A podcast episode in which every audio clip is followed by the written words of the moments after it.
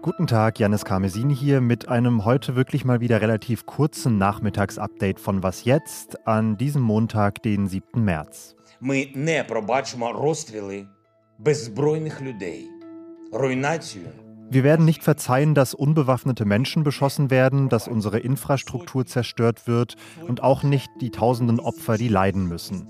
Das hat der ukrainische Präsident Volodymyr Zelensky in einer Ansprache gesagt. Aktuell spitzt sich die Lage vor allem um Kiew, um die Hauptstadt zu. Und die Frage, wie den Menschen dort und in anderen Städten jetzt geholfen werden kann, beschäftigt uns heute unter anderem. Redaktionsschluss für diesen Podcast ist um 16 Uhr.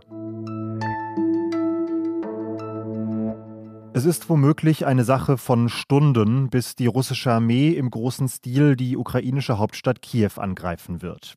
Die Truppen haben schon am Wochenende Vororte von Kiew erreicht und laut Berichten des ukrainischen Generalstabs zieht Russland auf den Zufahrtsstraßen nach Kiew aktuell eine Menge militärischer Ausrüstung zusammen. Der Kiewer Bürgermeister Vitali Klitschko hat die Bevölkerung schon mal auf schwierige Tage vorbereitet.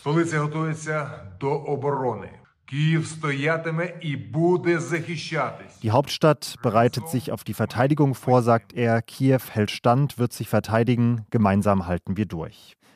Was Kiew drohen könnte, erleben die Menschen in Mariupol schon seit einigen Tagen. Die Stadt im Osten der Ukraine ist eingekesselt, wird intensiv beschossen. Humanitäre Güter kommen nicht rein, der Strom ist ausgefallen und auch das Wasser wird knapp.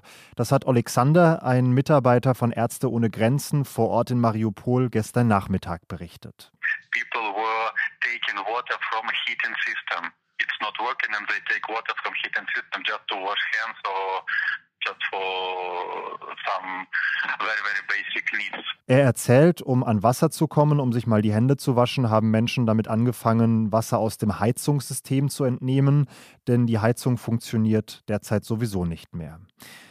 Für Mariupol war am Wochenende ja schon zweimal ein Flucht- und Versorgungskorridor zwischen Russland und der Ukraine vereinbart gewesen. Das heißt, ein Korridor, in dem nicht gekämpft werden sollte für eine gewisse Zeit und durch den Menschen dann die Stadt verlassen können sollten und Hilfsgüter in die Stadt transportiert werden. Beide Male gingen die Kämpfe aber weiter. Beide Kriegsparteien geben sich daran gegenseitig die Schuld. Heute hat Russland dann vor der dritten Runde der Friedensgespräche, die diesen Nachmittag gestartet sind, einen neuen Anlauf für einen solchen Korridor angekündigt. Nicht nur in Mariupol, sondern auch in Kiew, Kharkiv und in Sumy sollen sichere Korridore eingerichtet werden. Es gibt aber heute Streit über die angedachten Routen dieser Fluchtkorridore, denn die meisten der Routen, die Russland vorgeschlagen hat, führen vor allem nach Norden und nach Osten, also vor allem nach Russland und nach Belarus. Die ukrainische Regierung findet das Angebot inakzeptabel, nennt es unmoralisch, denn sie will, dass die Menschen durch die Ukraine fliehen können in Richtung Westen.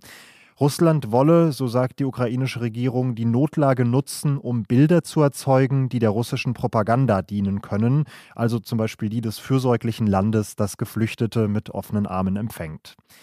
Wichtig zu wissen ist zu diesen Flucht- und Versorgungskorridoren, so positiv die Bereitschaft für einen solchen kurzzeitigen, räumlich begrenzten Waffenstillstand auch erstmal klingen mag, er könnte auch durchaus eine rein militärische Strategie sein, hat der ehemalige NATO-General Egon Rams am Wochenende im ARD-Morgenmagazin gesagt. Dann hat man die Möglichkeit, relativ ohne Bedrohung durch die andere Seite Kräfte umzugruppieren oder Kräfte nachzuführen oder dergleichen Dinge mehr. Auch Versorgungsgüter zu liefern und solche Sachen. Das heißt, das ist dann schon eine Pause zum Atemholen, die einem tatsächlich auch erlaubt, bestimmte andere militärische Operationen vorzubereiten.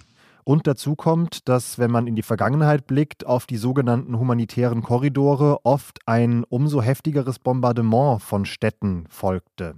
Das schreibt unser Militärfachmann Hauke Friedrichs auf Zeit Online und bezieht sich unter anderem auf die russischen Angriffe in Syrien und in Tschetschenien. Denn Menschen, die die Städte trotz eines solchen Angebots nicht verlassen, könnten von Russland nicht mehr als Zivilisten eingestuft werden, sondern tatsächlich als militärische Ziele, die zum Beispiel in den Städten paramilitärisch aktiv sind. Nicht nur militärisch, sondern auch juristisch versucht die Ukraine, sich gegen Russland zu verteidigen. Vor dem Internationalen Gerichtshof, das ist eine UN-Institution mit Sitz in Den Haag, haben heute die Anhörungen begonnen. Russia has a duty not to act in the name of preventing and punishing genocide, since no genocide exists. Vor dem Gericht klagen Staaten gegen Staaten, wenn ein beidseitig abgeschlossenes Abkommen missachtet wird, und in diesem Fall geht es um die Völkermordkonvention. Dieser Vorwurf des Völkermords existiert in beide Richtungen. Die Ukraine sagt, Russland plane einen Völkermord an den Ukrainerinnen, aber gleichzeitig führt Russland den Krieg ja auch mit der Rechtfertigung, die Ukraine begehe vor allem im Osten des Landes, in den selbsternannten Volksrepubliken, einen Genozid an der russischsprachigen Bevölkerung. Die Ukraine will jetzt in Den Haag unter anderem erreichen, dass diese Behauptung gerichtlich als falsch klargestellt wird, denn damit hätte Russland keine Rechtfertigung mehr für einen Angriff. Dass ein solches Urteil den Krieg aber tatsächlich beenden könnte, ist unwahrscheinlich, denn Russland akzeptiert die Klage und die Zuständigkeit des Gerichtshofes nicht und ist auch heute demonstrativ nicht zum Anhörungsauftakt erschienen.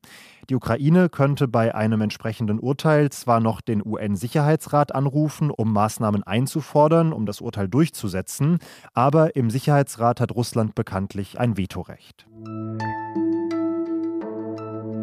Was noch? Die Frage, wie man den Menschen in der Ukraine jetzt irgendwie helfen kann aus der Ferne, treibt, glaube ich, viele von uns gerade um. Die einen fahren Lebensmittel und Medikamente an die Grenze, andere nehmen Geflüchtete bei sich zu Hause auf und wieder andere buchen sich einfach ein Zimmer in der Ukraine, ohne die Reise dann wirklich antreten zu wollen. Die Aktion haben User aus der Community von Airbnb angestoßen und schon in den ersten 48 Stunden der Aktion vergangene Woche wurden laut dem Unternehmen über 60.000 Nächte gebucht. Das Ziel ist klar, über eine solche Buchung kommt das Geld schneller und unmittelbarer zu den Menschen vor Ort als jetzt über eine humanitäre Organisation. Und Airbnb zieht vorübergehend auch keine Buchungsgebühren ab. Aber man sollte dann doch bedenken, wer eine Wohnung über Airbnb vermietet, ist natürlich nicht zwingend derjenige oder diejenige, der oder die das Geld auch am meisten braucht. Und in der Hinsicht sind humanitäre Organisationen dann am Ende vielleicht doch die bessere Wahl. Und das war es mit Was jetzt für heute. Elise Landschek widmet sich morgen früh dann unter anderem mal einem Nicht-Ukraine-Thema, nämlich dem bunten Bewerberinnenfeld für die französische Präsidentschaftswahl. Was jetzt zeit.de ist und bleibt unsere Mailadresse. Sie nutzen sie ja in letzter Zeit auch besonders eifrig. Vielen Dank dafür. Seien Sie uns aber bitte nicht böse, wenn wir in der aktuellen Lage nicht alle Mails beantworten können. Ich, Janis Karmesin, bin damit erstmal raus und sage bis bald.